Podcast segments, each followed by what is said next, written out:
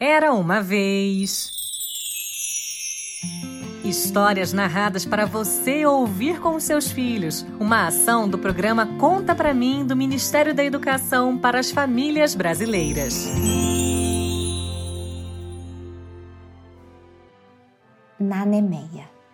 A Nemeia começa aqui, disse Pedrinho ao chegar à ponte, e com as mãos na cintura, pôs-se a examinar a paisagem. Não levou muito tempo nisso. Novo urro do leão muito mais perto. O fez arrepiar-se. Temos que trepar numa dessas árvores, sugeriu ele precipitadamente e deu exemplo. Marinhou árvore acima com agilidade de macaco. Emília fez o mesmo. Repimpou-se num galho bem lá de cima. Lá embaixo só ficou o Visconde, todo pateta. Subir em árvore, o Visconde não subia. Os sábios são desajeitadíssimos. A única solução era suspendê-lo. Pedrinho correu os olhos em torno, viu um cipó no galho perto, conseguiu agarrá-lo, depenou de todas as folhas e desceu uma ponta ao Visconde. Segure bem que eu suspendo. E a canastrinha? lembrou o pobre o sábio. Deixe ela aí, ao pé da árvore, resolveu Emília. Leão não come canastras. E assim foi feito. O Visconde escondeu a canastrinha num oco da árvore e pendurou-se na ponta do cipó. Pedrinho o foi suspendendo. Já estava o sabugo para mais de meio quando a sua cartolinha esbarrou no ramo seco e lá caiu. Que fazer? Voltar para apanhar a cartola ou. Novo urro do leão, já bem perto, fez o Visconde esquecer-se da cartolinha para só pensar na salvação da pele. Um sábio sem cartola é uma coisa feia, mas um sábio devorado por um leão é coisa mais feia e triste ainda. A árvore era a mais alta dali e de tronco muito reforçado. Ainda que tentasse, o monstro não os alcançaria em seus pulos. E foi a conta. Nem bem se tinham acomodado nos melhores galhos quando a fera rugiu perto disso. E afinal apareceu. Que horrendo bicho! Pedrinho nunca imaginou que os leões da lua fossem tão enormes, tão possantes, com tão copiosa juba e tão afiadas presas. Parece que havia acabado de comer alguém. As manchas de sangue de seu pelo ainda estavam frescas. O leão parou junto ao tronco da árvore e farejou. Sentiu que havia seres humanos lá em cima Chegou a entortar a cabeçorra e espiar. Pedrinho, que levara uma pedra no bolso, arremessou-a contra o olho da fera. Está claro que não adiantou coisíssima nenhuma, porque os leões invulneráveis têm também os olhos invulneráveis. O monstro nem sequer piscou, apenas botou fora a horrenda língua vermelha e passou-a pela beiçarra, como quem diz: se alguém anda em cima dessa árvore, meu papo está garantido. Sento-me aqui e espero que o almoço desça. Pedrinho sondava os horizontes, ansioso pelo aparecimento de Hércules. Só o grande herói podia salvá-los daquela perigosa situação, a não ser que Emília. Emília, disse ele erguendo os olhos, que faremos caso Hércules não apareça? É no que eu estou pensando, respondeu a diabinha ao pó. Mas se recorrermos ao pó, ele nos leva muito longe daqui e a gente vai perder a primeira façanha. O remédio então é um só: esperar para ver o que, que vai acontecer. O Visconde, muito satisfeito de ter se livrado daquela canastrinha, declarou achar-se muito bem. Ele não tinha a menor dúvida em ficar morando ali a vida toda. Sim, as coisas são muito simples para os seres que não comem, o terrível da vida é o eterno problema da comida. A gente come e não adianta nada, costumava dizer a ex-boneca. Por quê? Por mais que comamos, temos de comer no dia seguinte. Ai, que saudade do tempo em que eu não comia. O leão deitara-se, mas com a cabeça erguida, atento. Súbito, deu um ronco rosnado e enfiou os olhos em certo rumo, como quem está cheirando qualquer coisa. Ele farejou carne humana, disse Pedrinho. Será Hércules? Era. Logo depois, o vulto do herói emergiu de trás de uma grande moita. Estava de arco em punho. Ia atirar. O leão pôs-se de pé, como que à espera. Hércules ajeitou no arco uma seta, fez pontaria e zás! Despediu-a como Zeus no Olimpo despedia raios. A seta assobiou no ar e veio bater de encontro ao peito do leão.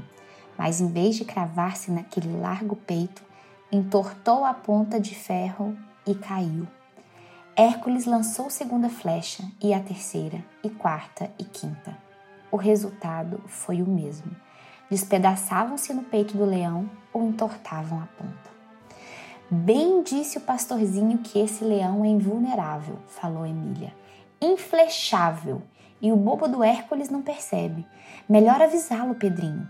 Pedrinho botou as mãos em concha para aumentar o volume da voz e gritou na direção do herói: Assim é inútil!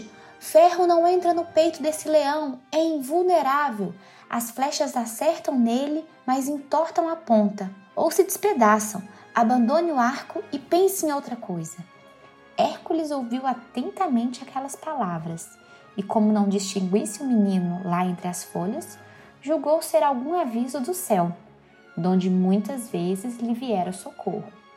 Se a deusa Hera o perseguia, a grande Palas Atena e outras deusas menores o ajudavam.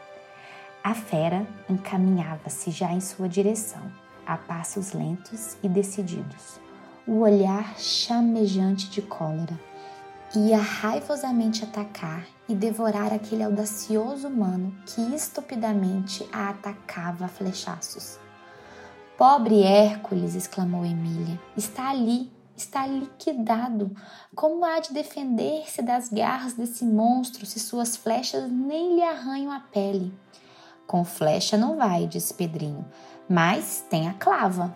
A vovó me contou que a clava de Hércules é pior que os martelos pilões das fábricas de ferro. Não há o que não amasse. Esse leão é invulnerável, mas será também inamassável? Hércules havia largado o arco e tomado a clava, ou massa, feita de um tronco de oliveira que havia arrancado com raiz e tudo, madeira duríssima, e não esperou que o leão se chegasse até ele também ia avançando ao seu encontro. O momento era dos mais emocionantes. Lembrava aqueles momentos nos circos de cavalinhos em que a música para. A música ali era a conversa dos pequenos aventureiros empoleirados na árvore. Todos haviam emudecido. Que pode a palavra humana dizer em circunstâncias assim? Já estavam bem perto um do outro, os dois tremendos contendores. Súbito, o leão armou o bote e lançou-se que nem bomba voadora. Hércules, agilissimamente, regirou no ar a poderosa clava e desferiu um golpe de derrubar montanhas. O tremendo golpe alcançou o leão no ar. Plaf! Bem no centro da testa. O leão caiu tonto, mas a clava se fez em vinte pedaços. Uma lasca veio cair ao pé da árvore dos pica-pauzinhos. Hércules arregalou os olhos. A fera tonteara apenas. Já estava novamente de pé e ainda mais ameaçadora. E ele desarmado, sem a sua potente clava. O que fazer? E Pedrinho viu levantar os olhos para o céu, como quem pede alguma inspiração. Dê uma ideia, Emília, gritou Pedrinho. Se não ajudarmos com uma boa lembrança, lá se vai o nosso querido Hércules. Emília pensou rapidamente. Se as flechas falharam e se a clava se despedaçou ao primeiro golpe, o jeito agora é atracar-se ao pescoço do leão e afogá-lo. Pensou e gritou para o Hércules: Atraque-se com ele, senhor Hércules. Grude-se no pescoço do leão e vá apertando até que ele morra de falta de ar. O leão é invulnerável, é inamassável, mas talvez não seja inasfixiável. Novamente, Hércules ouviu aquilo como se fosse uma sugestão do céu e bobamente ergueu os olhos para as nuvens, como em agradecimento. Sim, era o que lhe restava: atracar-se com o monstro e procurar asfixiá-lo. E foi o que fez. Lançou-se contra o leão, ainda mal saído da tonteria, e abraçou pela garganta. Ai, que luta foi aquela! Pedrinho ia jamais esquecer aquilo. O abraço de Hércules era pior que o abraço de mil tamanduás. Havia juntado o pescoço do leão como uma torquês junta o pedaço de ferro que aperta. O leão escabujava, fazia esforços tremendos para desvencilhar-se, mas quem jamais se desvencilhou de um abraço hercúleo? Pedrinho, Emília e o Visconde torciam. Ai, Hércules, gritava o menino. Firme, firme. Vá apertando como a chave inglesa aperta a porca do parafuso.